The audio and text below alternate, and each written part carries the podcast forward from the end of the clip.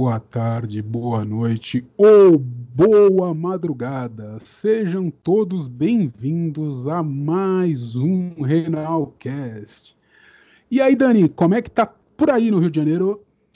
Oi, e aí, como é que estamos? Por aqui tá tudo ótimo, tudo bem, com as restrições ainda da vida, né? Fazer o que? Pandemia, estamos aí, tem que viver. Mais um outono lindo e maravilhoso, com um pouquinho de friaquinha, porque carioca é friorento, né? Como é que você tá? Olha, você já começou aí falando uma, um assunto polêmico, temperatura. Né? Oh. Por aqui tá frio, tá 20 graus, tá um friozinho não muito agradável. Mas aproveitando, né? aproveitando esse gancho, nossa convidada é muito polêmica. E bota polêmica nisso, hein? Ela tem uns posts assim que geraram bastante polêmica, bastante debate. Vai dar um assunto muito legal, dá para discutir bastante. Sim, nós vamos receber hoje a doutora Mariana Menegusso, ela que é nefrologista e especialista em estilo de vida. Aliás, acho que muita gente nem conhece essa especialidade, estilo de vida. Eu não conhecia, não. Eu também não. Eu só vivo no meu estilo de vida. É, brincadeira. Mas seguindo, confere aí esse, esse bate-papo que tá bem legal, tá bem descontraído e bem informativo. Vem com a gente. Seja muito bem-vinda ao Renalcast, doutora Mariana Menegusso. Muito obrigada, estou muito contente de estar aqui com vocês. Bem-vinda e obrigada por estar conosco aqui. Eu que agradeço o convite, Arthur, Dani, um prazer. Eu acho que a primeira pergunta que muita gente acho que desconhece, na verdade, né, Dani? Eu, eu, mesmo não, não conhecia essa especialidade de medicina do estilo da vida? É eu isso também mesmo, nunca conheci também não. Então vamos lá. A medicina do estilo de vida não é ainda uma especialidade no Brasil. Ela já é em alguns outros países, como os Estados Unidos, por exemplo, mas ela é uma forma de abordagem, né? Uma maneira diferente de olhar para as doenças crônicas e para o doente, né, para o paciente portador de doenças crônicas. E a medicina do estilo de vida, ela se embasa em seis pilares: a alimentação saudável, a prática de atividade física, é, a, o sono, a melhora do estresse, o controle dos usos de tóxicos, né, como cigarro, álcool, medicações, drogas é, e os relacionamentos. Então, dentro da medicina do estilo de vida, a gente vai sempre olhar para a causa das doenças crônicas sob o, o prisma desses pilares, né? O que, que pode ser ajustado dentro desses pilares que pode estar contribuindo tanto para a doença surgir quanto para ela progredir. E além Olha, disso. bem interessante. Não é? Bem diferente. É, é não, muito são legal. seis pilares, são seis pilares assim, né, que é, é, são muito importantes para muitos aspectos na vida, né? Uhum. Inclusive para a saúde emocional. E aí eu já emendo numa outra pergunta. Isso, isso acaba influindo também na saúde emocional? Totalmente, né? É, a gente, quando tem um estresse um que está exacerbado, a gente não está conseguindo controlar nosso nível de estresse, quando a gente está com os relacionamentos é, dentro de casa ou no trabalho, ou às vezes o relacionamento conosco mesmo, né? Quando isso está funcionando mal, quando isso não está indo bem, aumenta o risco da gente adoecer ou então da gente ter agravos nas doenças que a gente já tem. Então tem tudo a ver com a saúde emocional também. E uma coisa interessante da medicina do estilo de vida é que diferente da prática regular, é, a gente não se coloca, a, a, gente, eu digo, nós médicos, não estamos numa posição é, de superioridade ao paciente. A gente trabalha com uma parceria. Então, o, o, o, o paciente ele vai ter que ter uma visão do, do, seu problema de forma mais responsável. Ele vai ter que entender que ele é o agente fundamental para a sua melhora e não simplesmente jogar o problema dele para o médico resolver. Isso é bem legal mesmo, doutora. Ou seja, né? Não é aquilo do paciente chegar e falar, por exemplo, no mundo renal, ah, esse meu fósforo não baixa, os médicos não sabem o que fazer. Opa, você tem a sua responsabilidade. É, é, compartilhar responsabilidades, né? Isso, perfeito. A gente vai guiar é, o, o, paciente para entender, né, o, o, onde que ele pode é, contribuir e também a gente vai orientando naquilo que ele ainda não sabe para que ele adquira esse conhecimento e tenha, de certa forma, ele fique empoderado em relação ao seu próprio tratamento. Passa uma, uma maior confiança para o paciente também, né? Sem dúvida, mas a pessoa não pode ter preguiça, né? Porque não. vai ter bastante trabalho da parte dela. Basicamente, basicamente, Dani, eu sinto que é como se fosse o Renalcast, levar informação. Bem, isso aí. Gostei. Exato. Verdade, bem parecido. o paciente. Uhum. É, não é bem, bem interessante isso. E aproveitando sobre esse, esse assunto de empoderar o paciente, a doutora fala muito em mudanças, né? Mudanças de hábito, mudanças de costume. Sim. Que, aliás, é muito importante. Não, e, e, e a doutora. Aliás, uma recomendação aqui, pessoal. Sigam o Instagram da doutora Mariana. É muito bom. Sim. É muito, tem oh. muita coisa bacana lá. Adoro. E, e o, o, os graus de mudança. Uhum. É. E Esse... como a doutora falou, não pode ter preguiça. Isso. É, é muito Vou deixar a doutora explicar. É, a, a gente, dentro é, da, da, abordagem da medicina do estilo de vida, para a gente entender onde que o paciente está no desejo ou não desejo, né, de mudar alguma coisa, a gente usa uma técnica chamada entrevista motivacional e uma escala para colocar esse paciente em níveis de a gente chama de prontidão para mudança, para saber se ele já está pronto ou não para fazer aquela mudança, né? Então, é, quando o paciente, ele, por exemplo, um paciente que é, precisa começar a fazer atividade física, é, ele já ouviu, todos os médicos já falaram isso para ele, até o pessoal de casa fala, mas ele ainda não pensa, não levou isso a sério, não tomou uma decisão de começar. Até daqui seis meses, esse paciente está no primeiro estágio, que é o que a gente chama de pré-contemplação. Ele, é, ele, ele nem acha que aquilo é de fato importante nesse estágio, tá? Poderia ser também uma pessoa que é, precisa parar de fumar, mas ainda não, não acha que é importante fazer isso. Depois, quando é, essa pessoa já começa a, a, ponderar os prós e contras, né? Ah, eu acho que se, se eu começasse a fazer atividade física seria bom, porque me ajudaria a perder peso, me ajudaria a controlar a pressão, mas por outro lado, é, eu fico com preguiça e também eu não tenho tênis, ou também eu não tenho tempo, é, não tenho onde fazer. Então, a pessoa fica num, num nível de ambiguidade em relação à mudança. Mas ela já pensa em mudar nos próximos seis meses.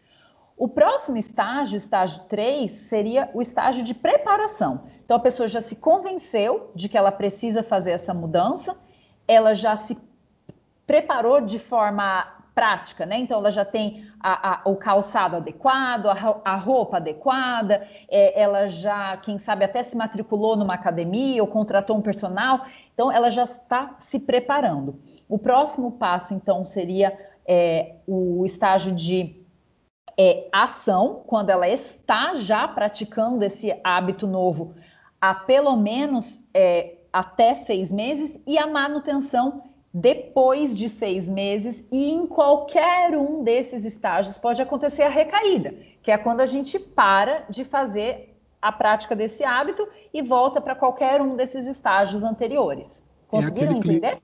Sim, sem dúvida. É aquele clichê, né? A recaída é aquele clichê. Eu paguei a academia um ano. Eu vou no primeiro mês, no segundo mês, falar, ah, deixa pra lá. É, isso mesmo. A, a, a, a, doutora me fez lembrar uma coisa que é que, que né, ah. aquela história assim, eu vou fazer natação. Aí vai lá na loja, compra o óculos, compra a sunga, compra a touca. Aí fala, agora eu vou fazer a matrícula. Aí demora umas três semanas para fazer.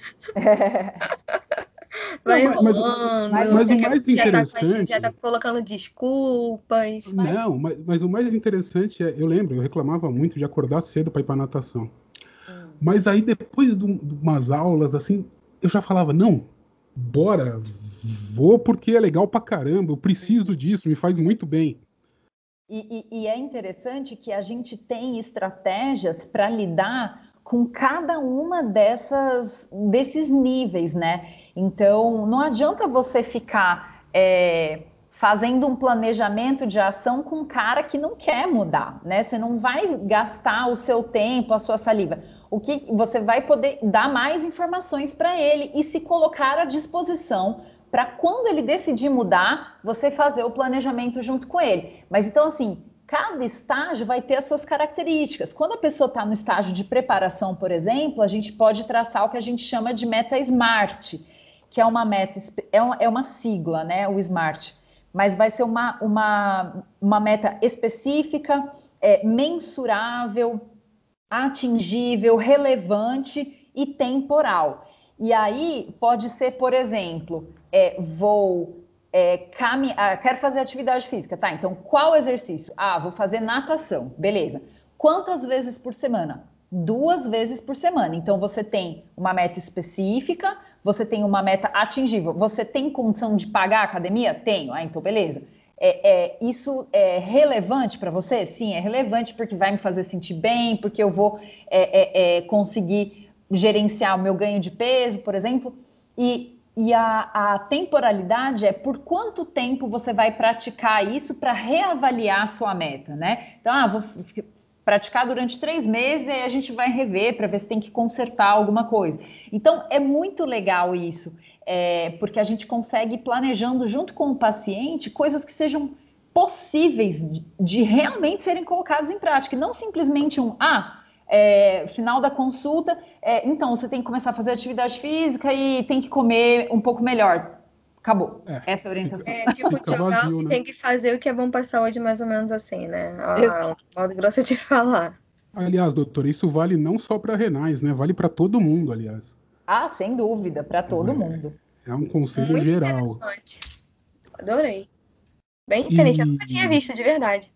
É bem e... novo. No Brasil, a, a o Colégio Brasileiro de Medicina do Estilo de Vida, ele foi fundado em 2017, então é bem recente. Ano passado a gente teve a terceira prova de certificação internacional, né? É feito por um órgão internacional, porque a gente não tem é, é, a especialidade reconhecida no Brasil ainda. Então, eu fiz a prova no passado, eu tenho um certificado internacional, mas é, não posso dizer que. Ninguém pode, na verdade, dizer que é, que é um médico do estilo de vida, porque não existe essa especialidade ainda, né? Mas a gente Poxa. pode falar que pratica medicina do estilo de vida. Ah, tá, entendi. E, e outra coisa, só um adendo: qualquer profissional de saúde pode é, fazer o curso e, e a certificação é, de medicina do estilo de vida. Então, não é restrito ao médico nutricionista, psicólogo, educador físico, todos eles podem fazer. Hum, bom legal. saber. E é algo bem bacana, né? Sim. A, a doutora Comenefro, ela percebe maus hábitos nos pacientes renais? Então, vamos classificar. A gente está falando dos renais em hemodiálise ou no conservador?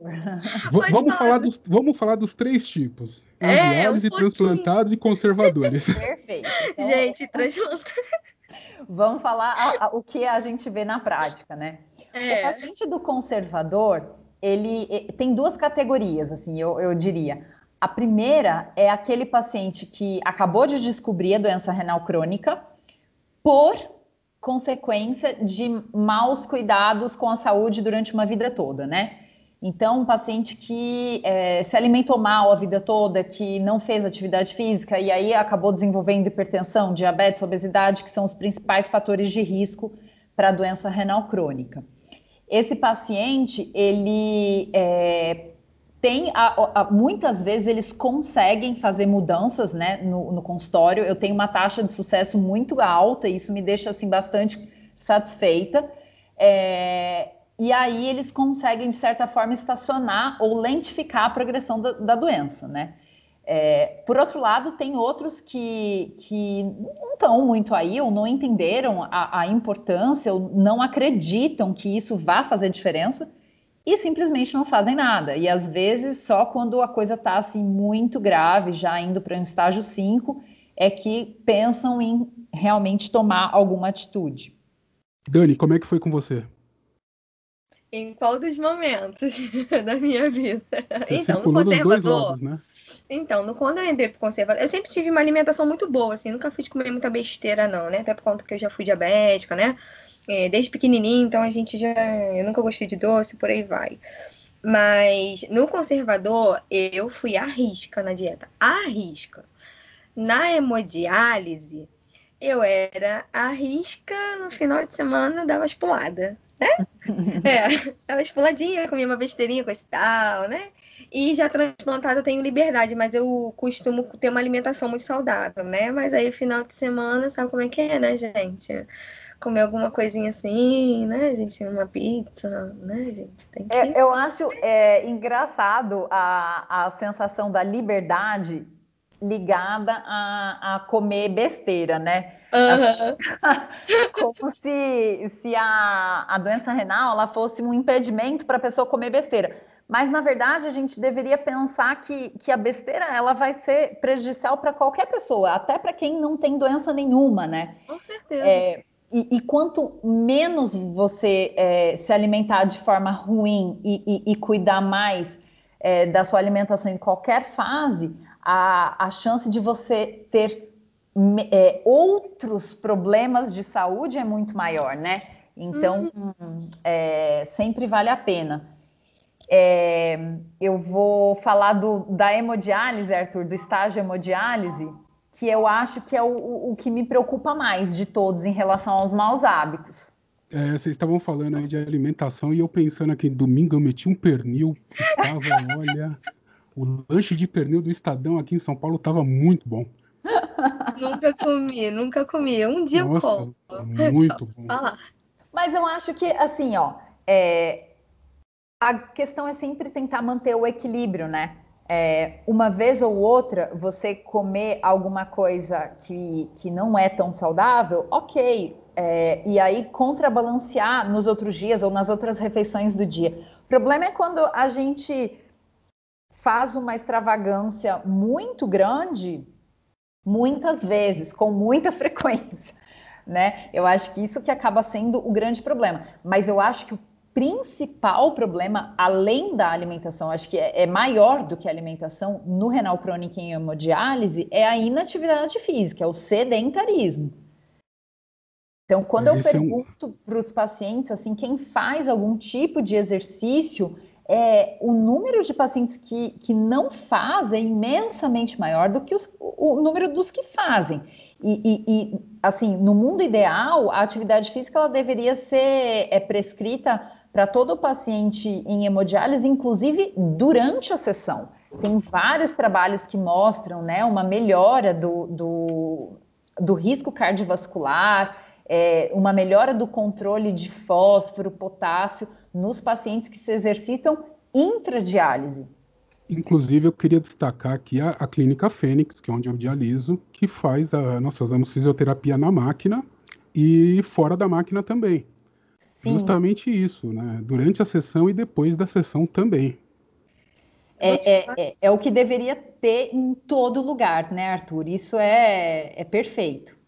Assim, deveria ser o padrão. Exato. Durante a hemodiálise, eu vi muita falta de incentivo também para a prática de atividade física, viu?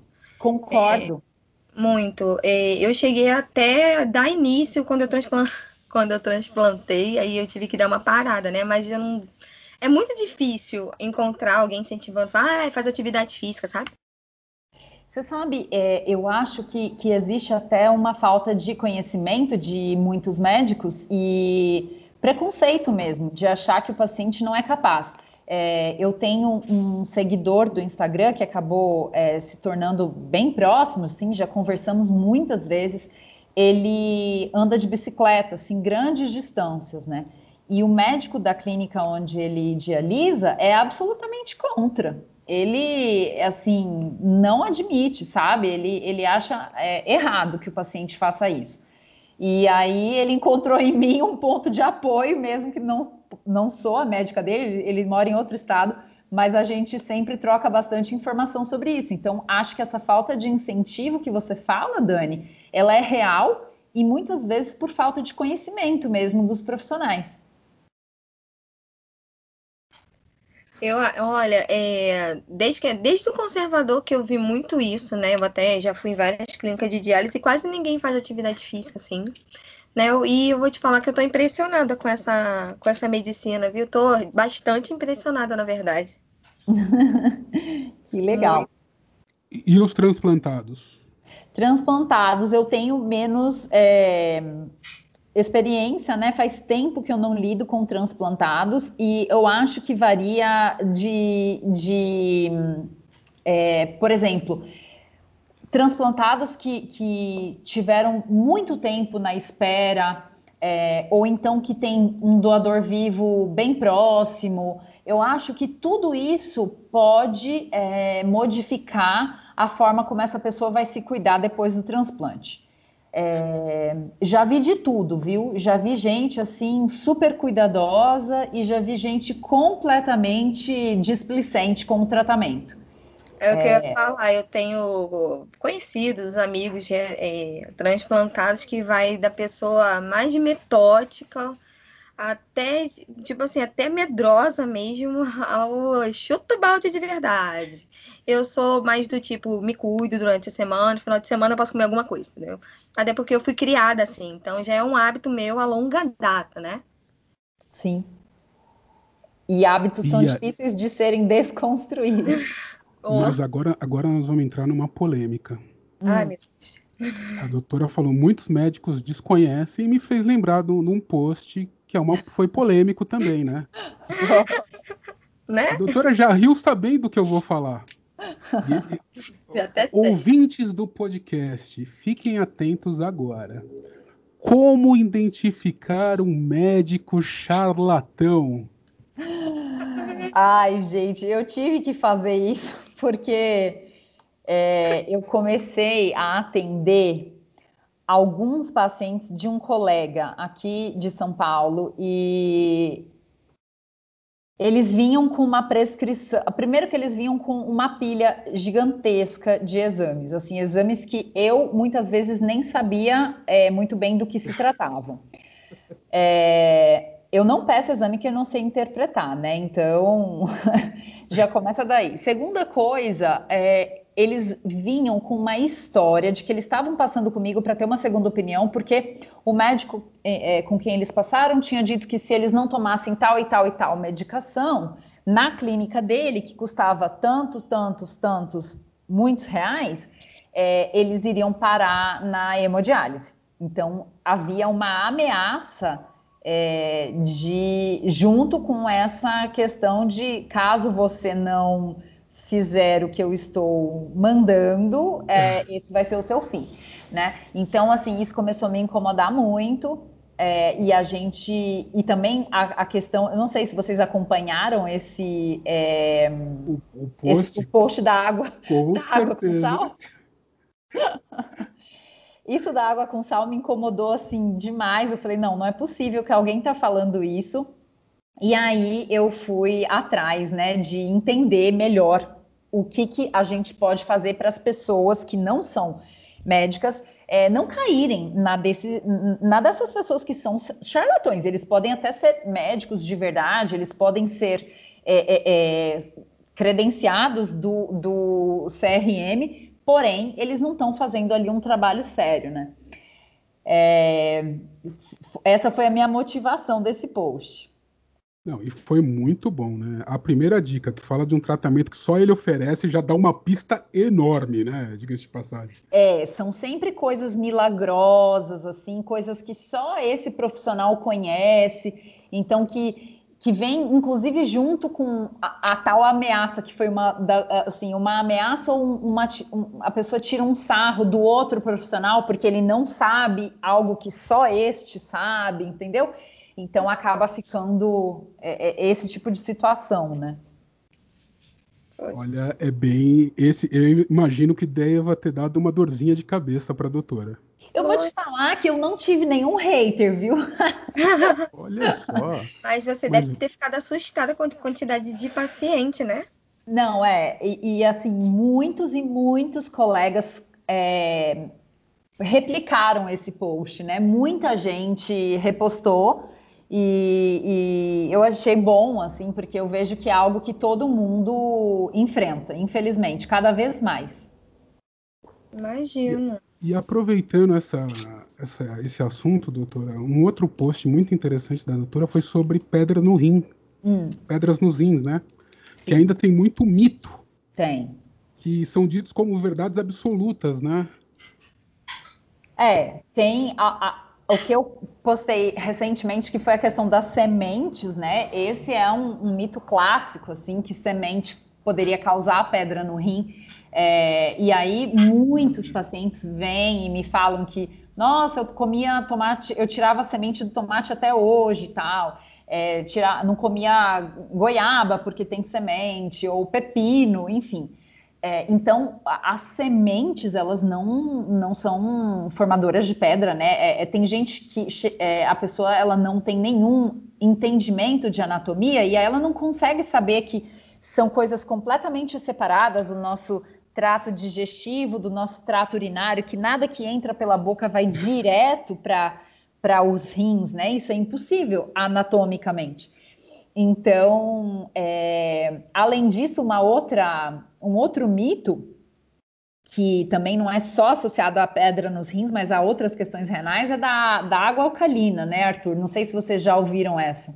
Já, inclusive, inclusive ainda... esses dias eu comprei. Não, alcalina nunca ouvi falar. Água alcalina 9 Aí eu perguntei para minha médica, pode Gente. tomar? Ela falou, você gastou dinheiro à toa, porque vai cair no seu estômago, vai ficar... Tô por fora. Vai neutralizar. Aí eu falei, não, só comprei porque eu achei a garrafa bonita. Ah, é. então tranquilo, pode tomar sim. Aliás, obrigado, doutora Aline. Então, é, a água alcalina é, é um, um, um, grande mito, mas é desses que ficam tão grandes que você tem que até estudar para tentar ver assim, nossa, será que eu tô perdendo de saber alguma coisa? Porque todo mundo está falando disso de repente, né? É, mas é, realmente assim não, não tem é, efeitos na saúde como ela propõe ter, né? Tem até, nossa, tem gente prometendo a cura do câncer com água alcalina, mas infelizmente não, não tem esses efeitos, né? O nosso estômago realmente ele vai neutralizar é, e, e, não vai fazer diferença no fim das contas, mas também não faz mal, né? Então é, não tem é, problema. E tem o detalhe: essa garrafa d'água estava escrita lá ultra pura, ultra Nossa. sem nitrato, sem não sei o que lá, sem não sei o que lá. Eu falei, pô, que água incrível! Mas tinha gosto de 100% água. 100% saudável, nossa! Tinha, tinha gosto de água, a verdade era essa. É engraçado fazer o marketing até de água, né? Não é? Doutor, aproveitando aqui a sua presença, sugestões de hábitos a seguir para renais crônicos em diálise. Eu vou falar em diálise por conta de ser do meu caso, e depois Sim. a Dani pergunta para os transplantados, né, Dani? Sim, tá eu ia perguntar também, pedir sugestões para os transplantados também, que isso vale muito a pena. Tá, joia. Então vamos lá. É, primeira coisa, atividade física para todos, na medida que se tolerar, né? A gente sabe que tem muitos renais crônicos em hemodiálise que têm comprometimento cardiovascular, que não aguentam fazer muito é, esforço físico, mas na medida do possível, na medida do tolerável e sempre buscando aumentar um pouquinho mais a, o nível de intensidade, é, atividade física para o renal crônico fundamental, seja para manter a saúde cardiovascular, seja para manter a saúde é, emocional e mental, é, e, e, também para gerar um pouco mais de fortalecimento muscular, né? O renal crônico, ele, é, é pelo sedentarismo, ele acaba mais propenso a desenvolver sarcopenia, que é a, a perda espontânea da musculatura, e com isso acaba tendo mais para frente na vida, né? Os mais idosos, principalmente, eles acabam tendo comprometimento funcional, ou seja, não conseguem mais andar sozinhos, se levantar sozinhos da cadeira, é, e isso é, é tudo que a gente não quer, né? Então, atividade física, sem dúvida, é, eu acho que é muito importante ter algum, é, é alguma válvula de escape para o estresse, que pode ser atividade física, que pode ser uma prática religiosa, que pode ser meditação, que pode ser é, ter uma boa rede de apoio, né? Família, amigos, é, um companheiro, porque a, a vida do renal crônico ela é realmente cheia de restrições e isso precisa ser lidado com atenção e carinho. É, e a alimentação é uma parte fundamental do tratamento quando a gente está lá, né, passando as orientações dos exames é, de potássio, de fósforo, o, o que a gente está fazendo ali não é simplesmente uma chatice de médico, mas é justamente para manter a saúde do paciente uma, o melhor possível. E, e, e aí não dá para a gente encarar tudo como uma restrição, uma proibição. Eu acho que é importante ter um bom nutricionista acompanhando. É, eu acho que a, a, dieta do renal crônico ela não pode ser uma vale para todos, cada um tem as suas particularidades e, e muitas vezes é, o volume de pacientes que uma nutricionista de clínica de diálise tem que atender é muito grande para que ela possa individualizar tanto assim. Então, se a pessoa tiver condição, busque esse atendimento de forma particular, é, individual, porque vai ajudar muitíssimo. Então, essas são as minhas dicas para o tratamento é, a terapia substitutiva, né, para hemodiálise e diálise peritoneal também. Muito obrigado, doutora. Tá tudo anotado aqui já, porque são, não, são dicas agora valiosas quero, mesmo. Agora eu quero anotar o meu, gente, de transplantada, linda e maravilhosa. o transplantado, eu acho que ele tem que ter em mente que ele tá com uma joia preciosa dentro dele, né? É, e, e, que ninguém é, consegue prever por quanto tempo isso vai durar e a gente quer que dure pelo máximo de tempo possível.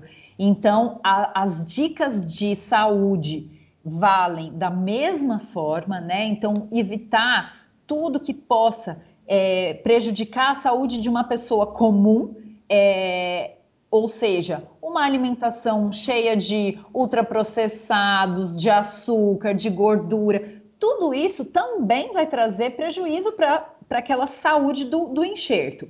É, além disso, e, e talvez até antes disso, muito importante manter o uso regular das medicações.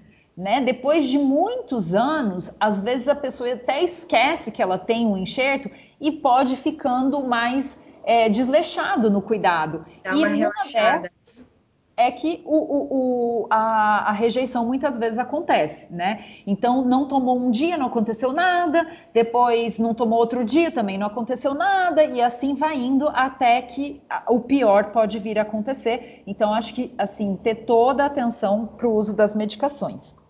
E aí, as outras questões da prática de atividade física, aproveitar, né, que, que é, é, existe uma, uma liberdade em relação a, a horários, é, não, não tem uma restrição. Muitas vezes tem pessoas que não podem fazer alguns tipos de atividade pelo acesso vascular que tem. O transplantado não tem essa, é, é, essa dificuldade. Então, assim, levar tudo isso com uma como um presente e, e cuidar o melhor que puder desse órgão. E aí entra fazer atividade física, não fumar, evitar bebida alcoólica é, manter o nível de estresse baixo. Então, as, as orientações que eu falei em relação à hemodiálise valem super no transplante também, né? Ter uma válvula de escape, ter uma forma de lidar com o estresse muito importante. Saber viver, né? É Exato. Sim. Exato. É, doutora, é, se essa medicina de estilo de vida fosse mais difundida, você acha que poderia haver uma diminuição de doenças como a insuficiência renal? É, eu não acho, eu tenho certeza e tem estudos mostrando isso, tá? Então, assim, tem estudos mostrando reversão de diabetes é, com medicina do estilo de vida. Só que a gente tem que entender que, assim como medicação tem dose, medicina do estilo de vida também tem dose. Então, é claro que não vai ser qualquer mudança de hábito, que não vai ser qualquer prática de atividade física, qualquer dieta que vai fazer reversão de diabetes. A pessoa um diabético tipo 2 que usava insulina é, e, e, e, deixa de usar e não precisa mais usar medicação nenhuma, é porque ele tomou atitudes bastante intensas, mas isso tem trabalhos científicos mostrando, tá? Isso existe embasamento. Mas tudo bem, não vamos ser tão extremistas. É, se a pessoa conseguir ter um bom controle das suas doenças de base com medicina do estilo de vida e medicações, a, a, gente não exclui medicação na medicina do estilo de vida, é importante falar isso. A gente não é contra remédio. A gente só não acha que remédio é o único jeito de tratar as doenças. Então, quando a gente alia as duas coisas, é, bons hábitos e mais medicação adequada, a gente evita a progressão das doenças crônicas que podem levar à doença renal. E nisso eu acredito e vejo no, na minha prática clínica todos os dias. E com em relação ao Covid, como é que isso está funcionando? Você tem atendido muita gente que piorou o quadro da doença por conta do Covid, porque piorou é, na alimentação, é, os hábitos os hábitos da pessoa mudaram pera muito. Aqui, pera, Dani, peraí, peraí, vamos, vamos aproveitar e colocar outra polêmica da doutora aqui. vamos inserir mais uma polêmica. Adoro. É, a, atividade física e vacinas do Covid. É um post muito interessante. A atividade e o Covid. É, eu, eu tô aqui martelando nessa tecla hoje do, do. A Dani vai sair daqui hoje, vai amanhã já dormir com tênis do lado da cama para sair. Se, não é? Se bem que ele tá mesmo aqui do lado, tá? Porque eu faço tudo andando. então não tem desculpa. Bom, vamos lá. É, na verdade, é, esse, esse post ele não foi nem especificamente sobre a vacina da Covid, porque a gente não tem esse dado ainda, né? Mas a gente tem dados da Organização Mundial de Saúde em relação a, a quantas vidas as vacinas todas juntas salvam por ano no mundo. Então, as vacinas elas salvam em torno de 3 milhões de vidas por ano no mundo todo. E aí, é, o que, que tem a ver falar de vacina e exercício físico? A grande questão é que o exercício físico, né, o aumento da prática de atividade física, se, se a, a, maioria da população atingisse a meta semanal de atividade física, que são 150 minutos de atividade moderada por semana, calcula-se que se pouparia 5 milhões de vidas por ano. Mas da onde são essas vidas? São vidas que são ceifadas pela obesidade, pelo diabetes, pela pressão alta e pelas doenças que vêm com elas. Infarto, derrame, que são as principais causas de morte no mundo hoje, doenças cardiovasculares. Então, se a gente diminuísse a, a gravidade desses eventos, a gente conseguiria poupar 5 milhões de vidas por ano. E aí, a gente, diante da Covid, vê todo mundo dando uma baita importância para a vacina, que tem que ser dada mesmo, porque a vacina é uma, uma peça fundamental para que essa é, pandemia é, é, é seja amenizada, né? É, mas as pessoas não, não pensam que elas poderiam estar melhorando a sua imunidade e, e se vendo livre de formas graves da doença praticando atividade física. Então, a gente tem vários estudos que saíram do ano passado para cá mostrando que nos obesos ou naqueles que não praticam atividade física, independente do peso, a mortalidade por Covid é muito maior. Chega a 80% de diferença. Então, é, é algo que não dá para a gente desprezar. Essa informação é muito preciosa. E aí, aproveitando a pergunta da Dani, o Covid fez com que as pessoas piorassem os hábitos? Então, é, a gente sabe que a atividade física caiu, né? É, tem pesquisas aí com populações bem grandes que mostraram uma queda em torno de 35% no nível de atividade física. Por outro lado, é, algumas pessoas começaram a fazer atividade física durante a Covid por causa, é, por terem medo por terem entendido que essa doença era mais grave em sedentários em obesos. E então existe esses dois grupos, né? Mas ainda, infelizmente, o número de quem parou de fazer é maior do que aquele que começou. E a Dani perguntou se eu estava vendo essas consequências no consultório.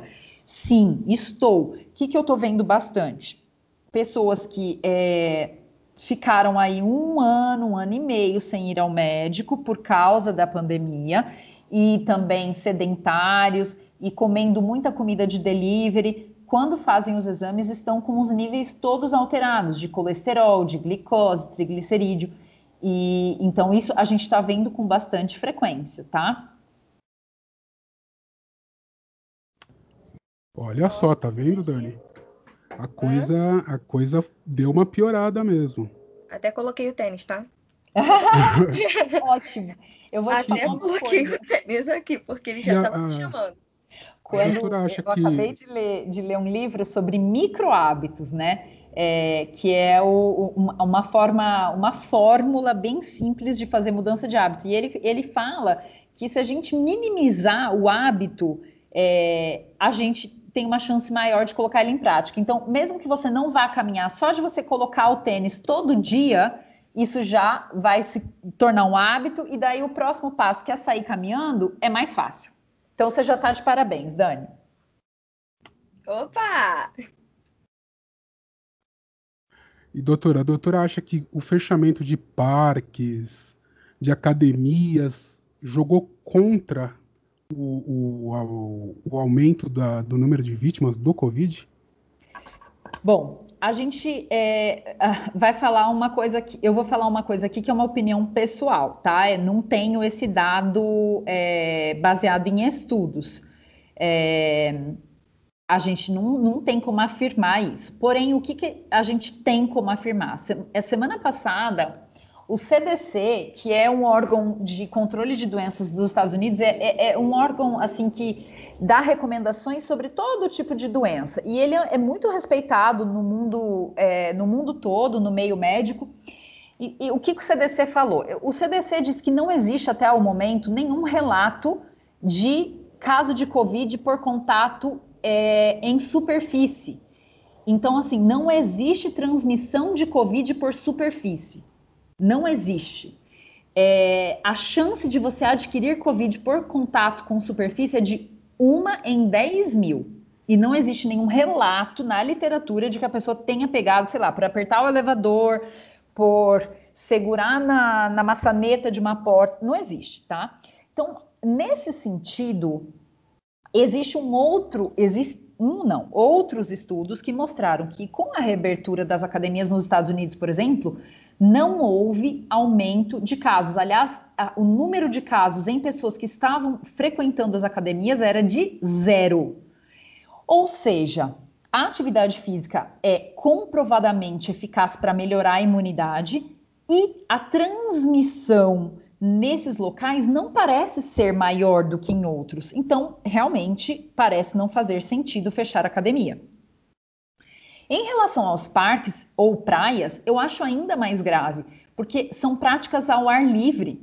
Não existe, é, você, enquanto pratica o exercício, você não está parado, você não tem como estar numa aglomeração. Porque por mais pessoas que existam ali, você não vai estar tá caminhando, se batendo em cada uma das pessoas. Não é isso que acontece. Nem no Ibirapuera, num domingo cheio, não é desse jeito. É cheio, mas ninguém está se batendo uns nos outros. Concorda? É, é uma verdade. Então, assim, Imagina. Assim, eu, eu acho que isso é, foi uma medida é, que no, no ano passado talvez ainda fosse cabível, porque ninguém sabia muita coisa da doença. Agora, em 2021, manter-se esse tipo de medida sem. É, porque, ah, tá, não tem embasamento científico de que, que cause, mas. Então, então tá, se a gente sabe que. É, você entende que não tem comprovação nem para um lado nem para o outro, mas que pela lógica parece que manter fechado é pior do que manter aberto?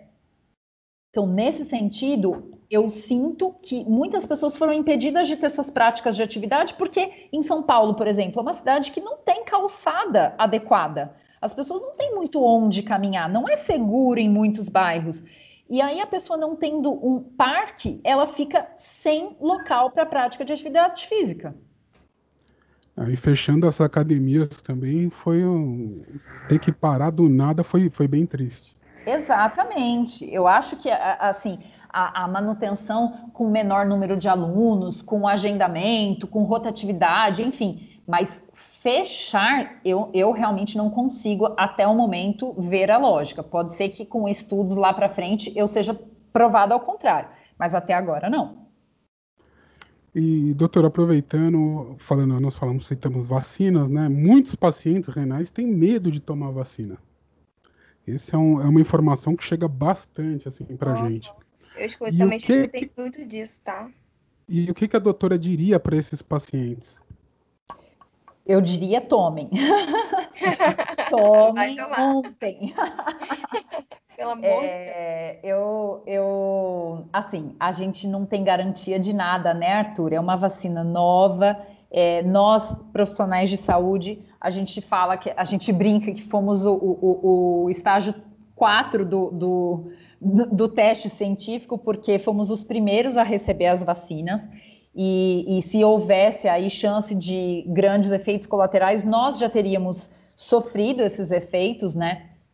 É, mas a gente não sabe a longo prazo o que vai ser, a gente realmente não tem garantia de nada. Porém, neste momento, não existe uma solução melhor. Aliás, não existe outra solução que não seja a vacina. Então, é, meio que não há o que ser discutido.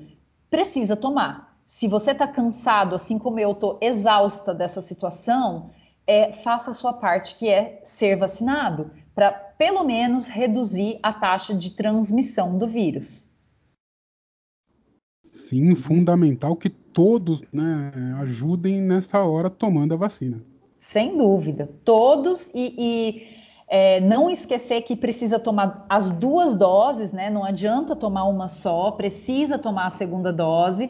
E também é, lembrando que não existe até o momento nenhuma diferença entre os tipos de vacina disponíveis para o renal crônico. O renal crônico, assim como o restante da população, pode tomar qualquer uma das vacinas, seja Butantan ou a AstraZeneca. Ainda não está sendo aplicada a vacina da Pfizer, porém também não tem restrição nenhuma para hum, seja renal crônico ou população geral. Então, tem indicado para todas as fases do renal, dos renais, então, né?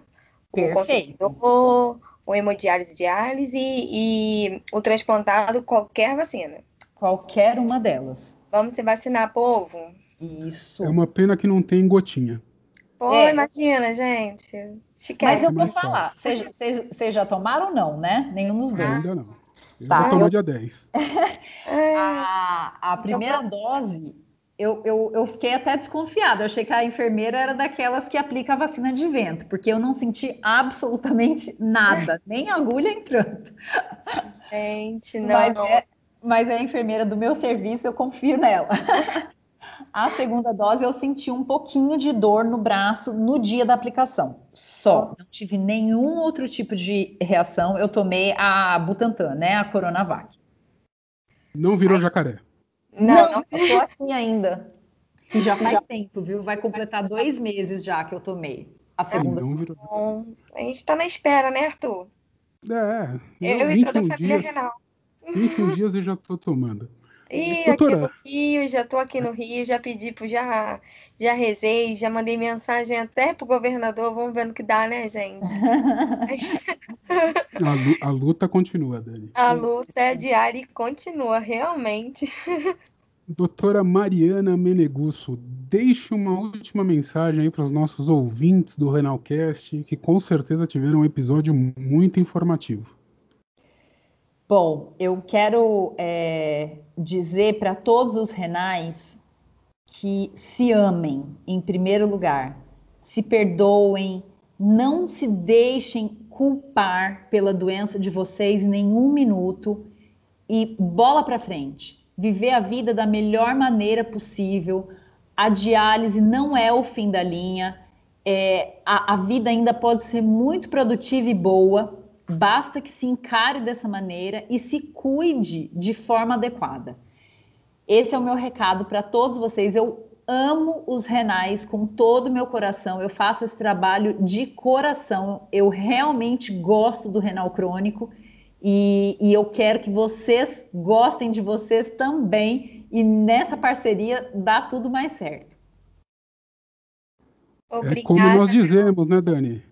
É, não vivemos para diálise. Nós dialisamos para viver. Vida, gente. Isso aí, diálise é vida. Muito, olha esse apoio vindo maravilhoso. Já tô até Aliás, doutora, passa o seu Instagram para quem quiser seguir, porque vale a pena seguir o Instagram da doutora. Vale, gente. E as polêmicas?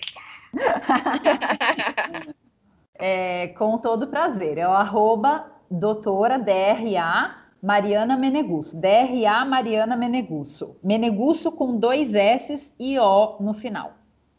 É isso aí. Muito obrigado pela participação, doutora. Foi um episódio muito, muito bom. Muita informação importante. Muitas dicas, foi maravilhoso, foi um prazer. Agradeço de coração sua participação conosco. Só amor.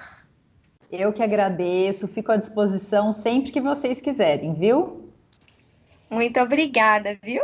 Mas que baita episódio, hein, Dani?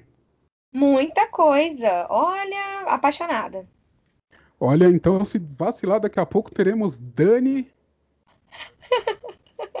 Eu tô apaixonada, gente. Já coloquei no episódio, até já tô de tênis aqui, tá? Tô de ah. tênis. Foram muitas informações, muitas dicas. Tenho certeza que o povo vai amar. Teremos, agora sim, só para completar, Dani, vírgula, medicina do estilo de vida. Ó, Com dá um certeza. título bonito, hein? Lindo, né? Já tô até focada nisso, de verdade, tá? Mas foi um episódio, né, com muita informação importante, muita dica útil. Como disse a Dani,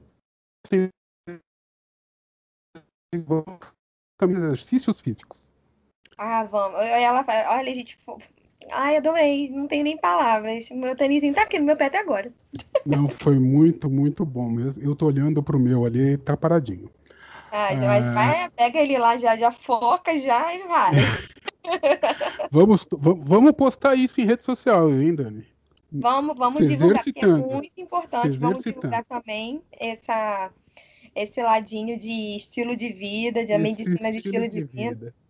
Ficou Pô, muito legal, legal. Muito. Dani, Nunca tinha ouvido falar, amei. Hora do programa da Xuxa. Para quem você vai mandar um beijo? pro meu pai, pra minha mãe, pra minha avó, pra todo mundo. Um beijo para todo mundo, pros meus amigos, pra minha família, mozão, pra Gabi, Gabi, aparece logo, para todo mundo, para as pessoas que estão escutando a gente aonde estiver. Um beijo para todo mundo. Eu vou mandar um grande abraço aos nossos ouvintes de Managuá, na Nicarágua. Gente da Nicarágua. Nossos... Não, isso é uma surpresa, isso foi muito legal aos nossos ouvintes do Texas e de Washington. Hi. E especialmente hoje para os nossos ouvintes de Santa Catarina. Aê, Santa Catarina! Números muito expressivos. Pós-pandemia estarei em Jurerê, dando um abraço a todos que quiserem ser abraçados. Já pode é isso aí. um grande abraço a todos.